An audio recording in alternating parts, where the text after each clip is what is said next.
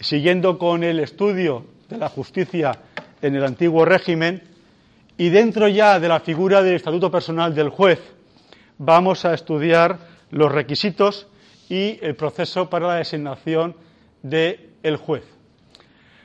A la hora de estudiar el estatuto personal del juez, nos interesa conocer, en primer lugar, qué entendemos por juez, la definición de juez. En segundo lugar, haremos una y trataremos de identificar los requisitos establecidos por la legislación, por la normativa del antiguo régimen, para ocupar el oficio de juez y finalmente describiremos el proceso que se sigue para la designación de los jueces. Para ello, el esquema de esta exposición, que como siempre va a ser un resumen sucinto de las cuestiones más importantes a tratar y debemos de remitirnos a los manuales de referencia para completar este, esta intervención, vamos a hacer una primera referencia a la definición de la función de juzgar en el antiguo régimen, a quien corresponde. Haremos o enumeraremos y nos detendremos en los criterios y requisitos para poder ser juez y, en última instancia, haremos una referencia a cómo se designa el juez. El punto de partida es la definición o la identificación de juez. Juez es todo aquel que se encarga o a quien corresponde juzgar en un proceso. Así lo define las propias partidas al decir que jueces son los llamados o son llamados aquellos que juzgan los pleitos. Y por tanto, tan juez es el corregidor o el alcalde mayor en la escala más básica, como el oidor o el alcalde del crimen en las audiencias y chancillerías, pero también lo es el consejero o el alcalde de corte en los tribunales superiores. La cuestión que debemos plantearnos o la cuestión que debemos formularnos es qué requisitos, qué debe concurrir en una persona, cuáles son las condiciones que se exigen para poder desempeñar el oficio judicial. La legislación de la época diferencia o establece requisitos o condiciones de carácter físico, ético, social y de capacitación. ¿Mm? Vamos a ver cada uno de estos con detalle. ¿Cuáles son los requisitos físicos? Llama mucho la atención el hecho de que en la legislación se impida el ejercicio de la función de juzgar a aquellos que sufran alguno de los siguientes impedimentos físicos. La ceguera, la sordera, la mudez, la incapacidad física o enfermedad crónica y la enfermedad mental. Esta exclusión, el motivo por el cual estas personas no pueden desempeñar el oficio de juez, aparece justificado en las propias partidas, al decir esta obra de Alfonso X el Sabio, como sabéis, que el ser loco o imbécil, es decir, aquel que padezca una enfermedad mental, o fuese desatendido o de mal seso, no puede ser juez porque no habría entendimiento para oír ni para librar los pleitos derechamente. El mudo tampoco podría serlo porque no podría preguntar a las gentes cuando hubiese menester, ni responder a ellas, ni dar juicio por palabra. El sordo, por su parte, tampoco puede asumir el oficio de juez porque no oiría lo que ante él fuese razonado. Al igual que el ciego, porque no vería los hombres ni los sabría conocer ni honorar. Y el enfermo crónico, termina las partidas, tampoco puede asumir el oficio de juez porque el que hubiese tal enfermedad cotidianamente no podía juzgar ni estar en juicio. Estas son, a priori, las incapacidades físicas y mentales que establece la legislación para poder desempeñar el oficio de juez. Pero también en la normativa se establece una edad mínima para poder ocupar el puesto que evoluciona con el tiempo desde los 30 años de edad mínima para poder ser nombrado juez en el espéculo a los 25 años de edad establecidos en las partidas. Pero, sin embargo, lo que más llama la atención, sobre todo a la vista de nuestra época actual, de nuestros días, es el hecho de que solamente puede ejercer el oficio de juez en el antiguo régimen el varón. Se excluye expresamente a la mujer del oficio judicial. Y las partidas, al igual que hacía con los impedimentos físicos, también justifica las razones, las causas que le llevan a establecer esa exclusión. Son causas, de alguna manera, que podríamos decir galante una y pintoresca la otra, como señala el profesor Gómez Rivero en su lección inaugural sobre el pasado de los jueces, los jueces del pasado. Dice la primera, porque no es guisada ni honesta cosa que la mujer tome oficio de varón, estando públicamente envuelta con los hombres para razonar.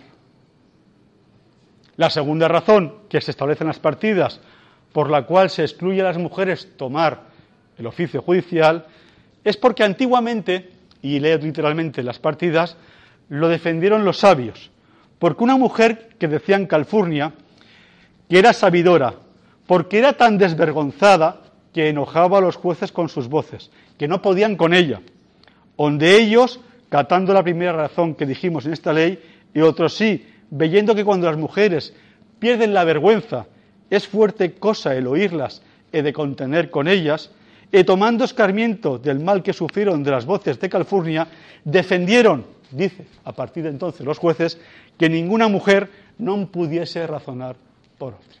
Pero no solamente encontramos en las partidas requisitos de carácter físico. Para poder ser juez también hay que cumplir, de alguna manera, condicionantes de carácter ético. Es decir, qué cualidades ha de tener desde el punto de vista moral una persona, un candidato, para ocupar, para desempeñar el oficio de juez. A la hora de responder a esta cuestión, quizá la definición más clara es la establecida en una obra del fiscal de la Chancillería de Valladolid, Castillo de Bobadilla, allá por el siglo XVI, cuando decía que los jueces deben ser temerosos de Dios, amador de la, verdad, de la verdad para inquirirla y buscarla, enemigos de la avaricia, sobrio en su vivir, grave y reposado, modesto, honesto, manso, dice, porque con la mansedumbre agrada a los negociantes y por último, termina eh, Bobadilla en su obra, el juez ha de ser prudente, casto y justo. Esa es la definición más clara de los condicionantes de las cualidades morales que un juez debía de reunir a tenor del fiscal de la Chancillería de Valladolid allá por el siglo XVI. Es decir, es una persona enemiga de la avaricia, amador de la verdad, sobrio en su vivir, ¿de acuerdo? ¿Eh? Y además, como dice, prudente, casto y justo. Pero seguimos. No solamente establece la legislación requisitos físicos, morales, también encontramos requisitos de carácter social. No todos los estamentos o grupos sociales pueden ejercer el oficio de juez. La normativa excluye la condición de juez para los clérigos. Sin embargo, está demostrado que en la práctica esta exclusión se incumplió de manera sistemática. Encontramos eh, personas pertenecientes a la clase eclesiástica que desempeñaron el oficio de juez. Quizá más importantes sean los siguientes requisitos sociales. Es decir, se establece la necesidad de que el juez, aquel que ocupe el oficio de juzgador, sea practicante de la religión católica. De hecho, en la documentación se excluye de la condición de juez a aquellos que hayan cometido ciertos pecadillos ¿eh? contra la moral de la Iglesia católica, como el casarse con parientes sin licencia, el casarse con mujer estando viva la anterior, el casarse con una monja extraída del convento, es decir, todos estos casos recogidos en el espéculo. Pero sin duda, lo que sí que queda demostrado en la documentación de la época es que para poder desempeñar o para poder acceder a este oficio real se exigía limpieza de sangre. Es decir, los conversos o a los conversos se les estaba vedado el acceso a la carrera judicial. De hecho, los reyes católicos dictarán eh, pragmáticas a comienzos del siglo XVI, determinando expresamente que ningún reconciliado, hijo o nieto de condenado por herejía o apostasía pudiera ejercer oficio público. Junto a estos condicionantes también, desde el punto de vista social, se excluye de la condición de juez a los poderosos por la dificultad que entrañaría de, responsabilizarles de la gestión o como consecuencia, mejor dicho, de los perjuicios que pudieran acarrear en sus perjudicados y, más interesante aún, se excluye de la condición de juez a aquellos que desempeñen oficios viles. La cuestión está aquí en responder a la cuestión o a la pregunta de qué es un oficio vil. ¿Qué se entiende por oficio vil? Pues bien, en la época, en la documentación de la Edad Moderna, se entiende por oficio vil aquellos que públicamente usaren de mercadería o de algún oficio como el de zapatero, pellejero, sastre, tundidor, barbero o carpintero. Pero fíjense, requisitos físicos, requisitos éticos, requisitos sociales. Y por último, en cuarto lugar, se exige ya en la época de los reyes católicos para poder desempeñar el oficio de juez una cierta capacitación. En el siglo XV los reyes católicos establecerán la necesidad de que al menos acrediten diez años de estudio de leyes canónicas y civiles. Estos serían, a grandes rasgos, los requisitos más importantes que debería de reunir un candidato para desempeñar o para eh, ocupar el oficio de juez.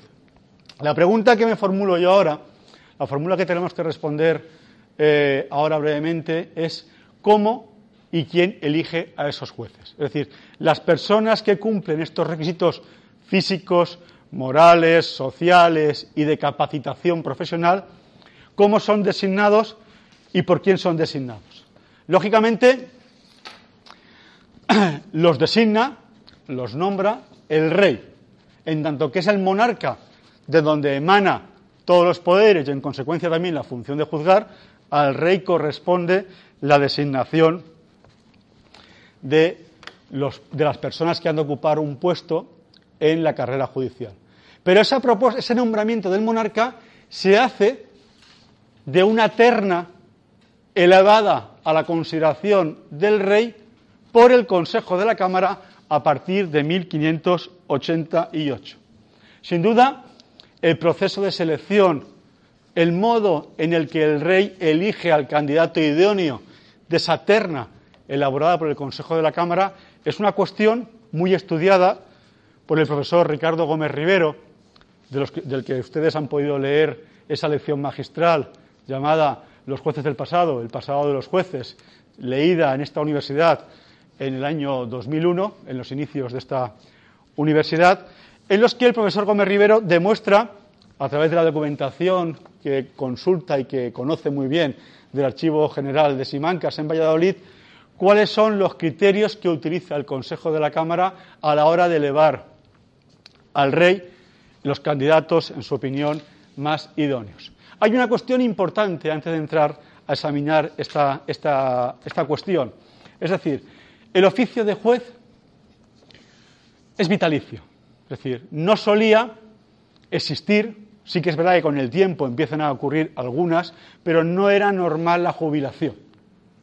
¿eh? De hecho, el profesor Gómez Rivero en su obra nos habla de algunos ejemplos de magistrados que llegaron a fallecer o llegaron a abandonar su cargo cuando les eh, ocurría su óbito, a la edad de 94 años.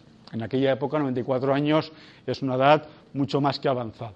Por tanto, eh, cuando ocurría una vacante, normalmente por fallecimiento, ya les digo que por jubilación es algo extraordinario y que solamente empieza a surgir en épocas posteriores, cuando ocurría una vacante, el rey se dirigía al Consejo de la Cámara para que este Consejo le elevara una terna, una propuesta, tres posibles nombres para cada una de las plazas vacantes.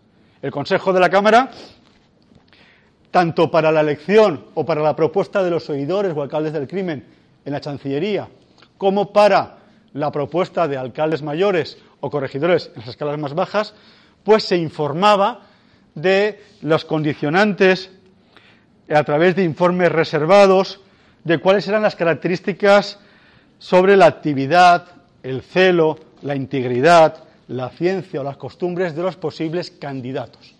La gente aportaba al Consejo de la Cámara unos memoriales, una relación de méritos, y junto a esos memoriales, la Cámara, consultando pues a obispos, arzobispos, al presidente de la Chancillería, a los regentes de las audiencias y a otras personalidades del lugar, pues elaboraba un informe secreto sobre, ya les digo, esos condicionantes del conocimiento, la praxis, la diligencia, eh, la religión, las costumbres, el celo de los posibles candidatos. Y a la vista de esos informes, elevaba una terna al monarca, de la cual el rey designaba al candidato. Este es el procedimiento objetivo a grandes rasgos de la designación de los jueces. Con esto terminamos esta primera intervención en la que hemos podido identificar al juez como todo aquel que ejerce la función de juzgar. Hemos podido examinar los requisitos objetivos en un candidato para ocupar ese puesto, físicos, sociales, ¿eh? pero también exigencias de cualificación más tardía, en la época de los reyes católicos a partir del siglo XV, y finalmente hemos descrito brevemente, a grandes trazos el proceso de designación de los jueces en el antiguo régimen.